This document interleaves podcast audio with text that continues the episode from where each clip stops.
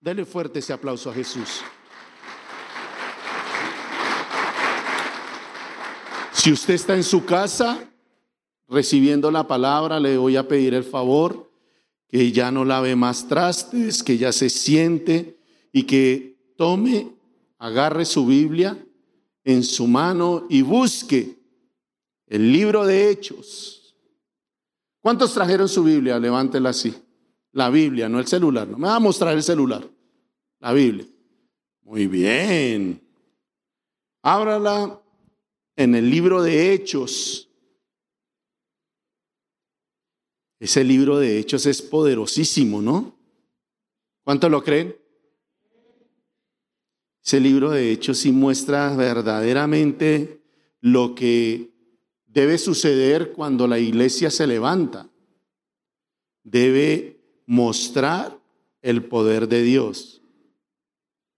El libro de Hechos, capítulo 4, voy a estar leyendo una versión que me gusta mucho y es la versión nueva traducción viviente. Saben, las eh, versiones de la Biblia nos ayudan a entender mejor la palabra. Y esta versión de la Biblia de la NTV, nueva traducción viviente, hermano, eso no hay que esforzarse mucho para entender lo que el Señor quiere hablar. Y dice la palabra, Hechos capítulo 4, verso 1 al 20. Mientras Pedro y Juan le hablaban a la gente, se vieron enfrentados por los sacerdotes, el capitán de la guardia del templo y algunos de los saduceos. Estos líderes estaban sumamente molestos porque Pedro y Juan enseñaban a la gente que hay resurrección de los muertos por medio de Jesús. Los, arrastra, los arrestaron y como ya era de noche los metieron en la cárcel hasta la mañana siguiente. Pero muchos de los que habían oído el mensaje lo creyeron.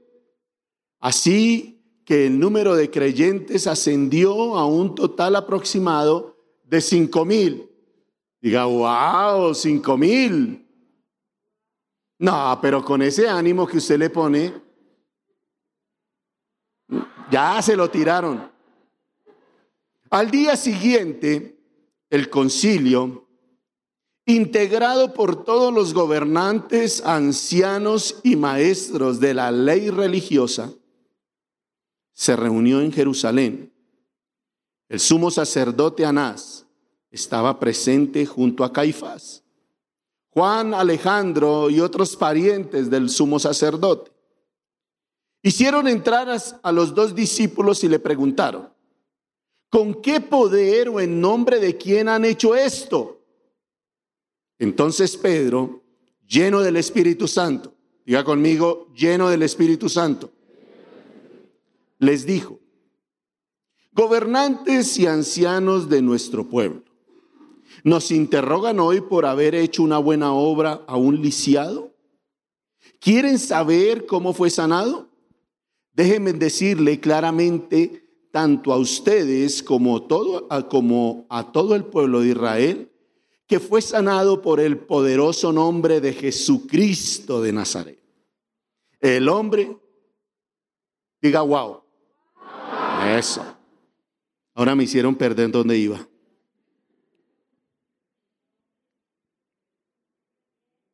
¿Dónde iba? El hombre a quien ustedes crucificaron, pero a quien Dios le levantó de los muertos. ¿Sí va ahí? Pues es Jesús a quien se refieren las escrituras cuando dice, la piedra que ustedes los constructores rechazaron, ahora se ha convertido en la piedra principal. En ningún otro hay salvación. Diga conmigo, en ningún otro hay salvación. Dios nos ha dado, Dios no ha dado ningún otro nombre bajo el cielo mediante el cual podamos ser salvos. Los miembros del concilio quedaron asombrados cuando vieron el valor de Pedro. Diga conmigo valor de Pedro y de Juan. porque veían que eran hombres comunes sin ninguna preparación especial en las escrituras.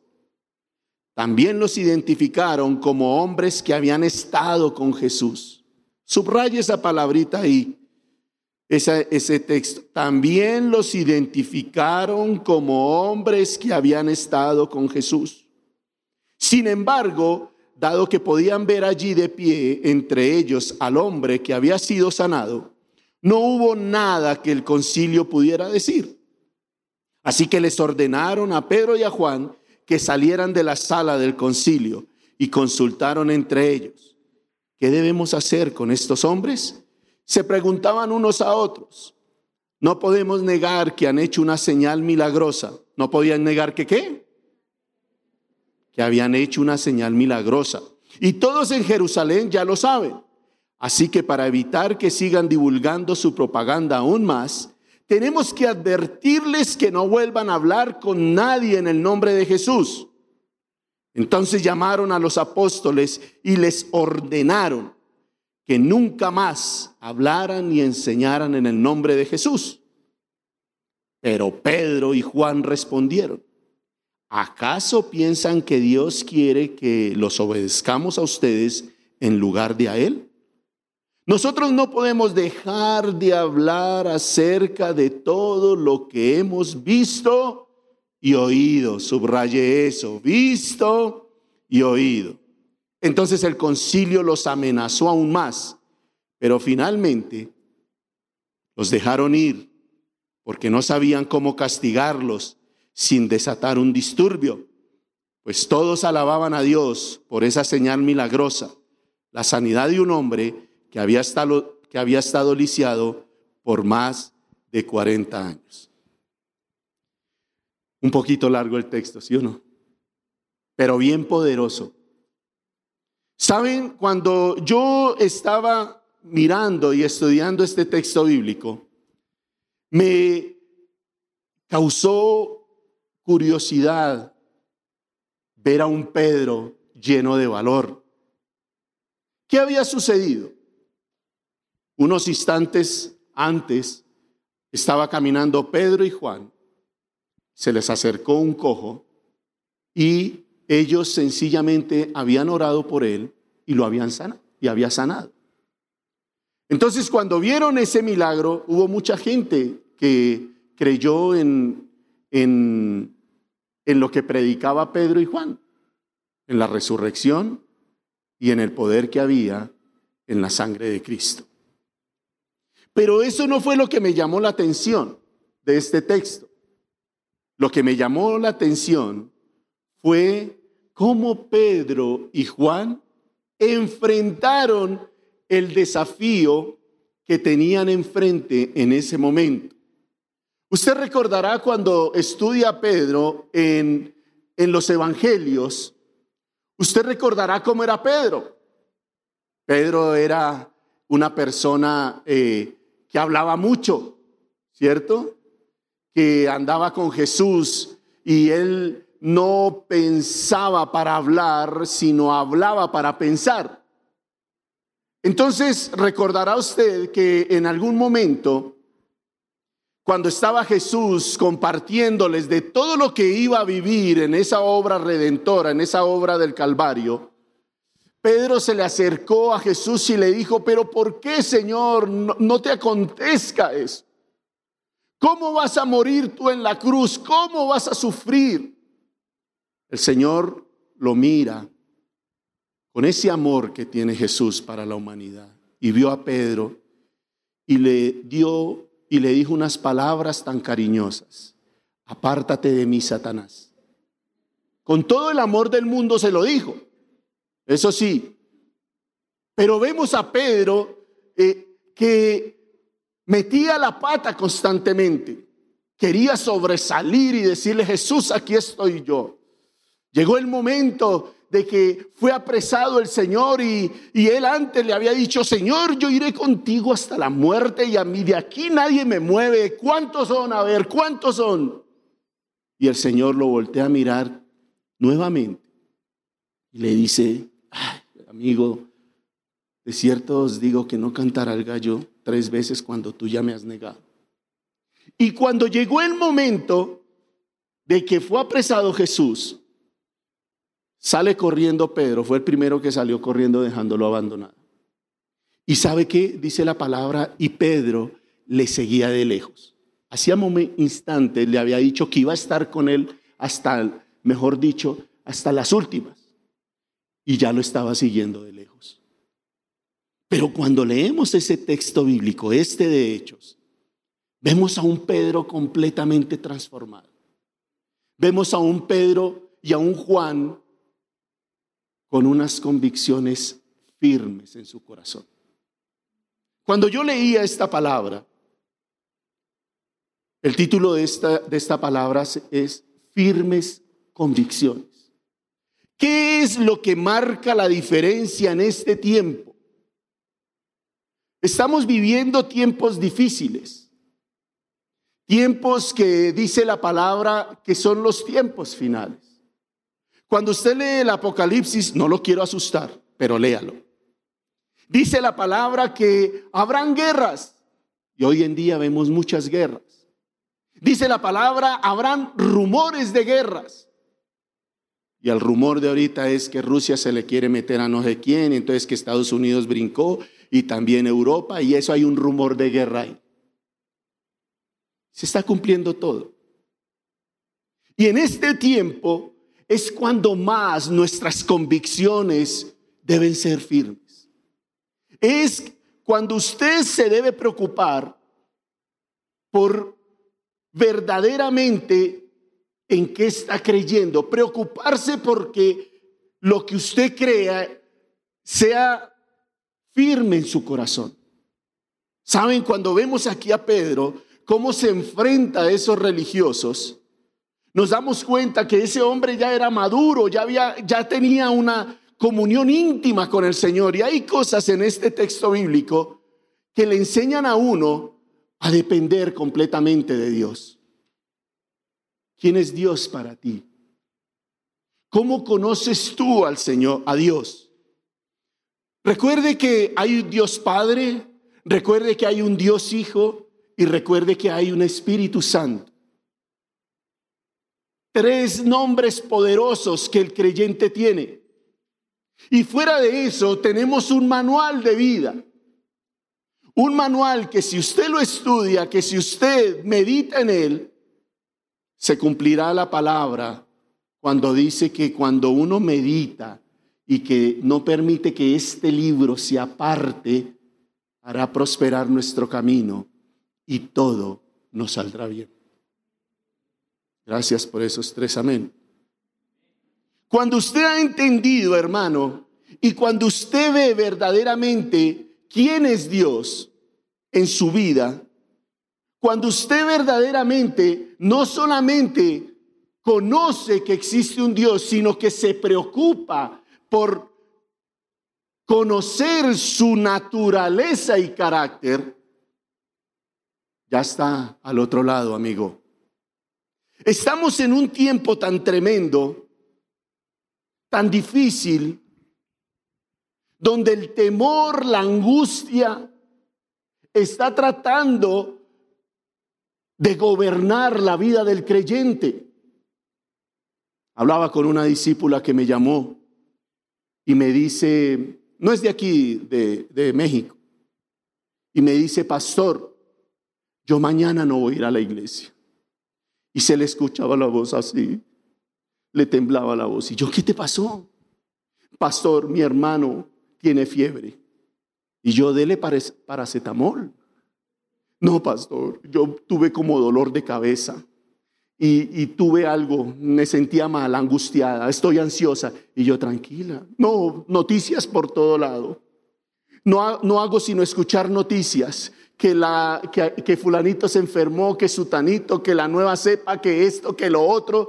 Y yo le digo, oye, China, en vez de estar poniéndole tanto cuidado a las redes sociales, en vez de ponerle tanto cuidado a los noticieros, a esas malas noticias, ¿por qué no más bien lee la palabra? ¿Por qué no come de esas buenas noticias que hay en el libro? Y a veces, hermano, el creyente, le digo al creyente porque la persona que no conoce de Cristo, pues está en el mundo y él no tiene la esperanza que hay en su corazón. ¿Cuántos tienen a Cristo en su corazón? Él, ellos, los de afuera, no tienen a Cristo en su corazón. No tienen esa esperanza. Pero hoy es triste ver cómo mucho creyente anda asustado, anda temeroso, anda escondido.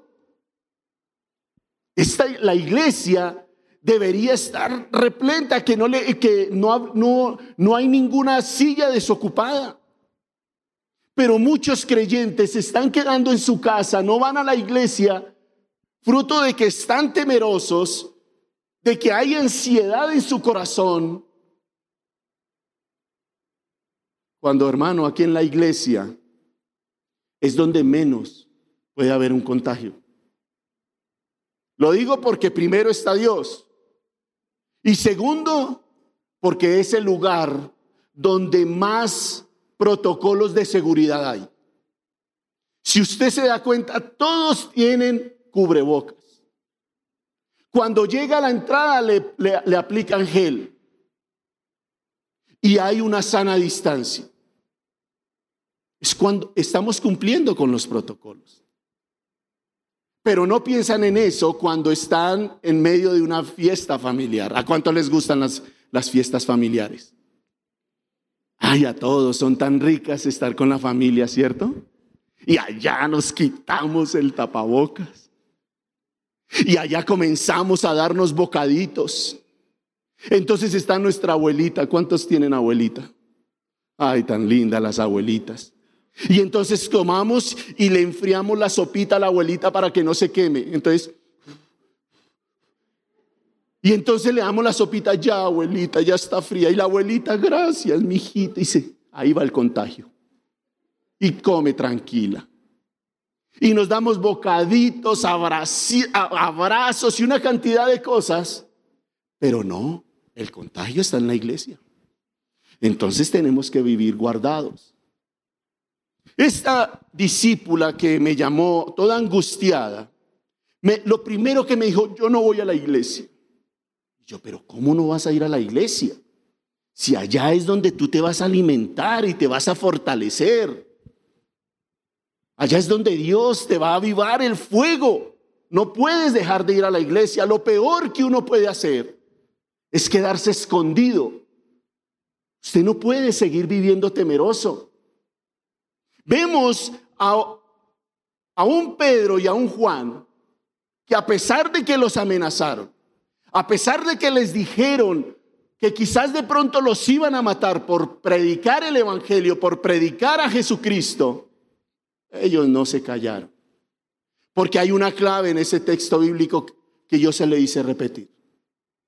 Cuando ellos, los religiosos, le hicieron preguntas a Pedro y a Juan, la Biblia es clara cuando dice que cuando ellos tuvieron que dar respuesta, dice primero, y, ellos llenos del Espíritu Santo. Por eso era que tenían valor. Por eso era que no vivían amedrantados. Por eso era que no vivían escondidos. Por eso era que ponían el pecho y decían, a ver cuántos son. Porque yo conozco a Jesús. ¿Tú conoces a Jesús? ¿Tú has podido experimentar el milagro de parte de Dios? Hermano, mire, estaba yo leyendo la palabra y en los momentos de más angustia de los grandes hombres de la Biblia, Dios se reveló de una, de una manera. Cuando Abraham tuvo que ir a ofrecer a su hijo, que el Señor le pedía que le ofrecieran holocausto a su único hijo, Abraham fue a ofrecer eso y él estaba angustiado porque tenía que darle lo que más amaba al Señor, que era su hijo, una promesa que Dios le había dado. Y en ese momento Dios se le reveló a Abraham de una manera como Jehová Jiré. Diga conmigo, Jehová Jiré. ¿Qué significa eso? Que nosotros, hermano, tenemos que vivir una revelación del Señor en nuestras vidas para seguir adelante. Le doy un consejo. Estudie los nombres que en el Antiguo Testamento se le dan muchas veces al Señor. Porque cada vez que el Señor se le revelaba a alguien, estos le ponían un nombre. Y en este tiempo Dios se nos tiene que revelar de una manera sobrenatural. En este tiempo para los creyentes nos ha entregado lo mejor, nos ha entregado lo más grande que ha, que ha, existido en la humanidad y es a su Hijo Jesucristo.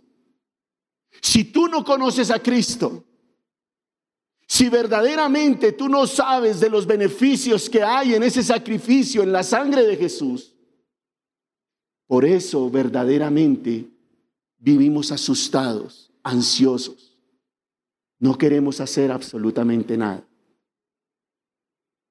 Saben, a veces yo me preguntaba el pastor César, ¿por qué predicaba tanto de la sangre? Eso no es una predicación de ahora, lleva muchos años enseñándole a la iglesia para que la iglesia se pueda blindar con la sangre de Jesús. Y cuando tú conoces los beneficios de la sangre de, Jesús, de la sangre Usted va a vivir de otra manera. No va a vivir ansioso, miedoso, eh, eh, escondido. Su vida no va a ser igual. Usted va a ser transformado. Su manera de hablar va a ser distinta. Su manera de ver las cosas las va a ver de otra manera. Porque usted ya tiene los puestos, es en Jesús, el autor y consumador de la fe.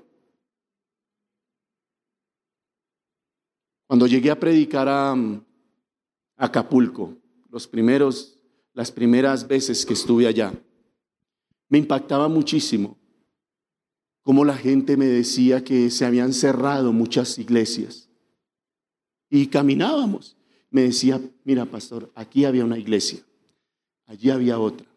Y me mostraban y me mostraban y yo decía, Dios mío, no entiendo, esto es como el mundo al revés.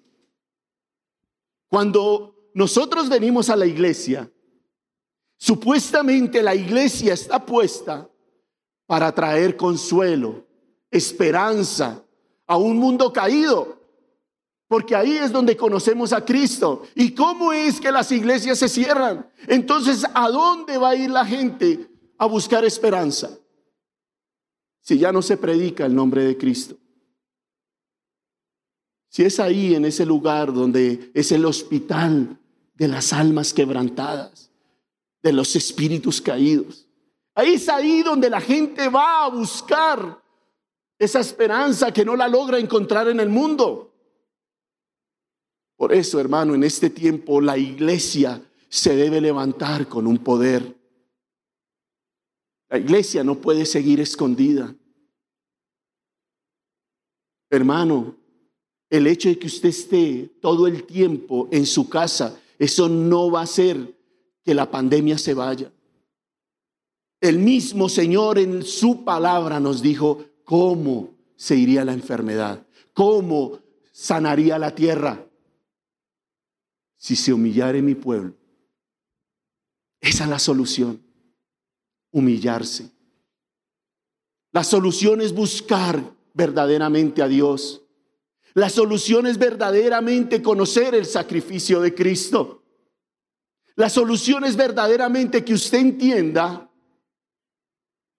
que está el Espíritu Santo con usted y Él es el que le puede dar el poder para seguir adelante.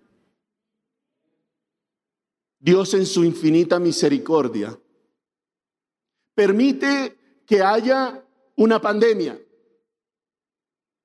Y en su infinita misericordia permite que los científicos hagan sus investigaciones, se inventen una vacuna y que la gente pueda vacunarse para que no les pegue tan duro el COVID.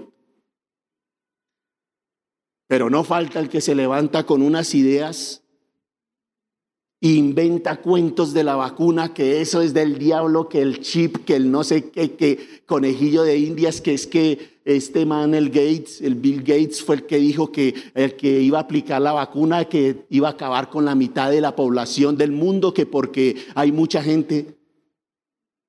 Una cantidad de cosas que uno dice, ¿de dónde, de dónde sacan tantas burradas la gente?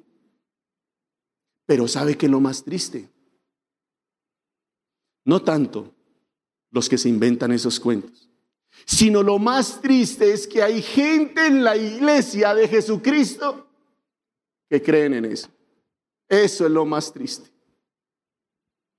Que creen en todas esas palabrerías.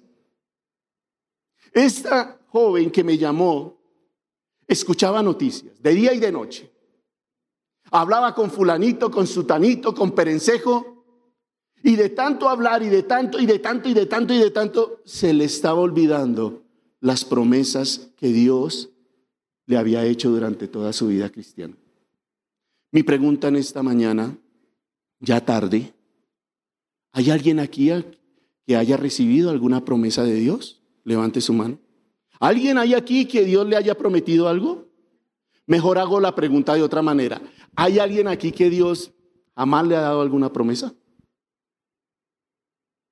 ¿Tú no has recibido promesas de parte de Dios?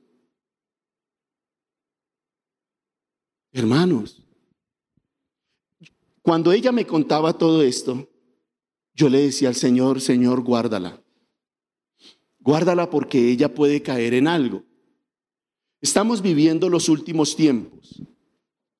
Estamos viviendo tiempos peligrosos. Entonces, ¿cómo será la reacción de ella cuando dice la palabra que cuando alguien te diga, vi a Cristo en el Sams, vi a Cristo comprando en el Soriana? ¿Será que va a creer también eso? Porque tenemos que prepararnos desde ya. Si usted está viendo que están ocurriendo una cantidad de cosas que el mismo Señor dijo en la palabra, Prepare su corazón.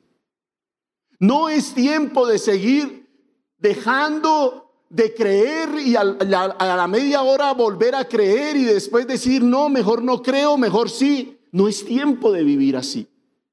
Es tiempo de tener convicciones firmes en nuestro corazón. Es tiempo verdaderamente de conocer al Señor yo leía un significado de la palabra convicción.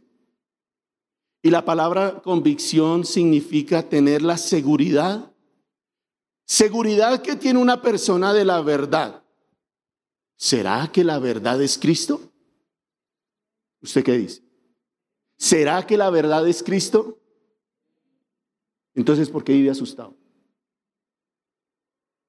Es increíble cuando uno no conoce a Dios, no conoce la obra redentora, no está lleno del Espíritu Santo, no conoce este manual de vida, ah, pues ahí sí puede andar temeroso. Pero saben que hay tres personas con nosotros, Dios Padre, Dios Hijo, el Espíritu Santo. Hay un manual de vida que nos dice el Señor, nunca se apartará de tu boca este libro de la ley, sino que de noche y de día meditarás en él. Y le da uno la promesa y le dice, para que abunden las cosas en ti, para que te vaya bien, te da una promesa. Y aún así le creemos más al diablo. A uno solo. Entonces es tiempo que la iglesia reaccione, hermano. Es tiempo que la iglesia comience a ver a Dios de otra manera. No es tiempo de saber que existe un Dios, porque todo el mundo sabe que existe un Dios. Pero no todos saben la existencia del Dios verdadero. Para unos es el Dios dinero, para el otro es el Dios trabajo, Dios universidad, Dios, una cantidad de dioses puede tener la gente. Pero el único Dios verdadero es el que nos enseña la palabra. Por eso necesitamos conocer cuál es su naturaleza y cuál es el carácter de Dios. Necesitamos también conocer cuál fue la obra redentora de Jesucristo.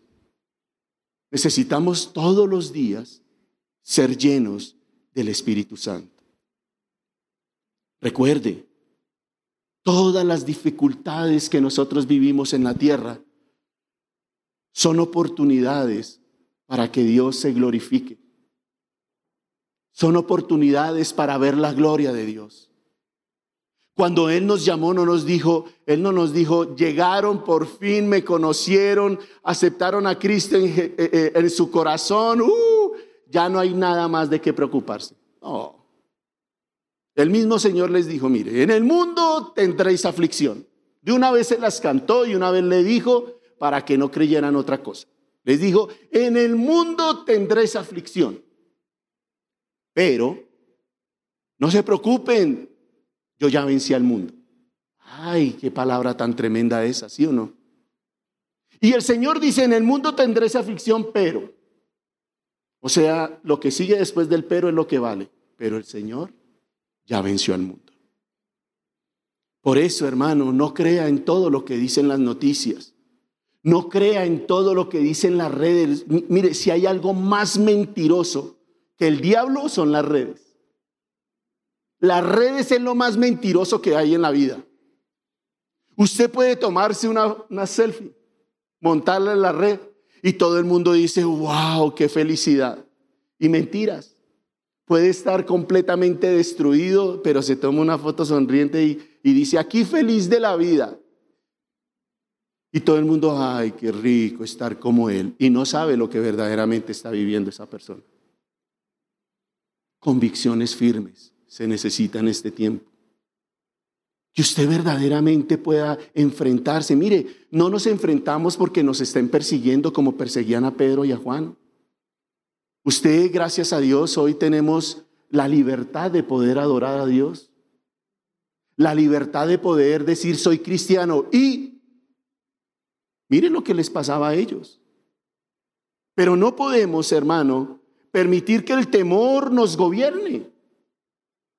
No podemos permitir vivir asustados que porque el Omicron, que porque que, llegó y que ahora ya, ya, ya salió otro. Ahí les pasó el dato. Ya salió otro. Pero ¿qué pasa? Pueden salir mil. Pero Cristo está con nosotros.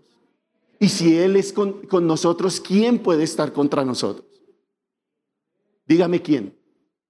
Entonces usted debe entender, hermano, que cuando usted conoce al Señor, cuando sabe cuál es la obra redentora, cuando vive lleno del Espíritu Santo, por eso vive con valor, por eso no se preocupa. Ojo, uno tiene que verdaderamente ser cuidadoso con esto. Yo no le estoy diciendo salga como loco a la calle sin tapabocas, siga yo soy cristiano a ver dónde está ese Omicron y cuántos más van a venir. No, no se trata de eso, hermano. Uno tiene que ser sensato. Si mandan cuidarse, cuídese. Si mandan cubrebocas todo el tiempo, póngaselo. Si mandan echarse gel en las manos, échesela. Sana distancia, sana distancia. Pero no viva atemorizado y no viva con miedo. Recuerde lo que dice la palabra, que el temor pone lazo, trae lazo a la vida de la gente. Y lo que teme el hombre, eso le sobrevendrá. Necesitamos, hermano, tener una, una convicción firme, porque esa convicción firme te hará soportar la prueba. Son las convicciones firmes las que nos hacen soportar las pruebas. Iglesias cerradas. No quiero juzgar a nadie, porque si algo me enseñó el Señor, fue no a juzgar el siervo ajeno. Pero si yo veo una iglesia cerrada, ¿dónde estaban las convicciones? ¿En qué creían? Si yo veo que la congregación, los creyentes, los cristianos, los que vienen a la iglesia, están escondidos y no salen a, recibir la palabra un domingo, ¿dónde están las convicciones? Están creyéndole más a lo que el diablo les está vendiendo. Están creyéndole más a las noticias a las redes, al comentario del vecino. Sabemos que son tiempos peligrosos, hermano. Pero usted no puede olvidarse quién está en su corazón. Pastor que se enfermó y se murió. ¿No cree que de pronto fue la voluntad de Dios? ¿Cuántos creen que la voluntad de Dios es buena, agradable y perfecta? Entonces, ¿por qué hay veces dudamos que la muerte de un ser querido no haya sido voluntad de Dios?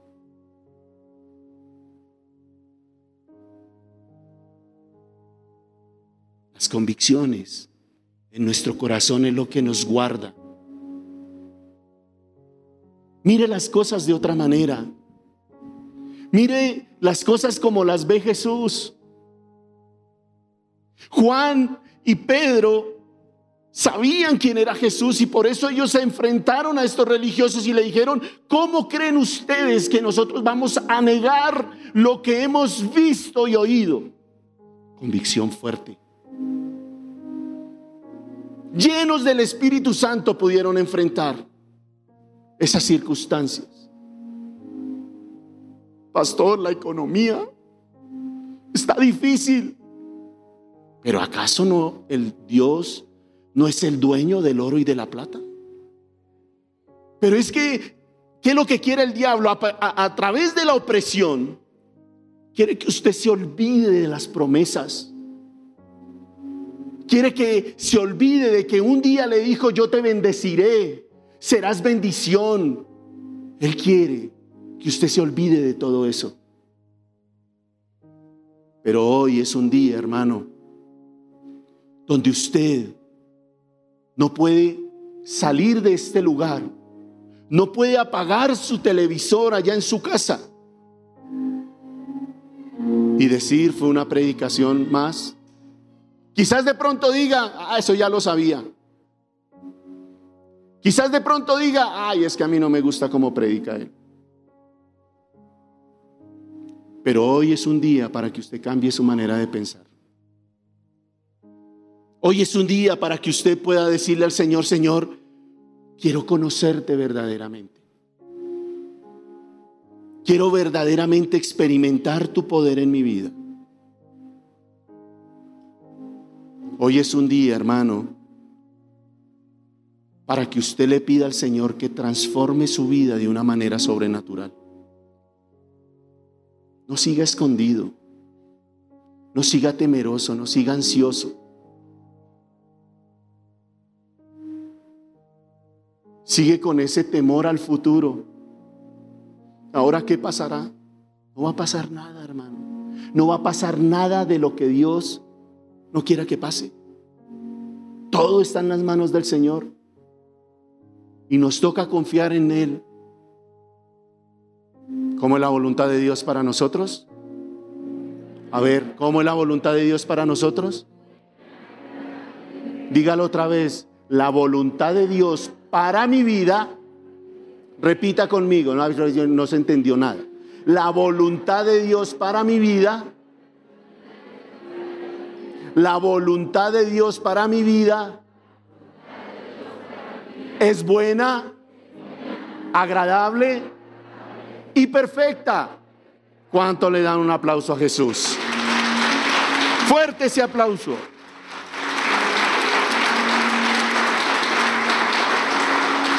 Mire lo que dice Primera de Timoteo capítulo 6 verso 12. Nueva traducción viviente, recuerde esa versión. Pelea la buena batalla por la fe verdadera. ¿Pelea qué? Estamos en una lucha constante. Hay un enemigo que quiere robar las promesas. Y está usted embestido con el poder del Espíritu Santo y usted no se dejará. Amén. Aférrate a la vida eterna a la que Dios te llamó y que declaraste también delante de muchos testigos. Qué tremenda esa palabra. Aférrate Aférrate a eso, a lo que un día dijiste, Señor, yo te acepto como mi Señor y Salvador. Recuerda esas palabras. Mi Señor y mi Salvador. Jesús es tu Señor. Dios es tu Padre. Apréndelo a conocer como el Abba Padre. Jesús es tu Señor. Él no, él no va a descuidar tu vida. A veces las promesas, todo lo que el Señor nos da se pierde porque sencillamente nos olvidamos de ellas.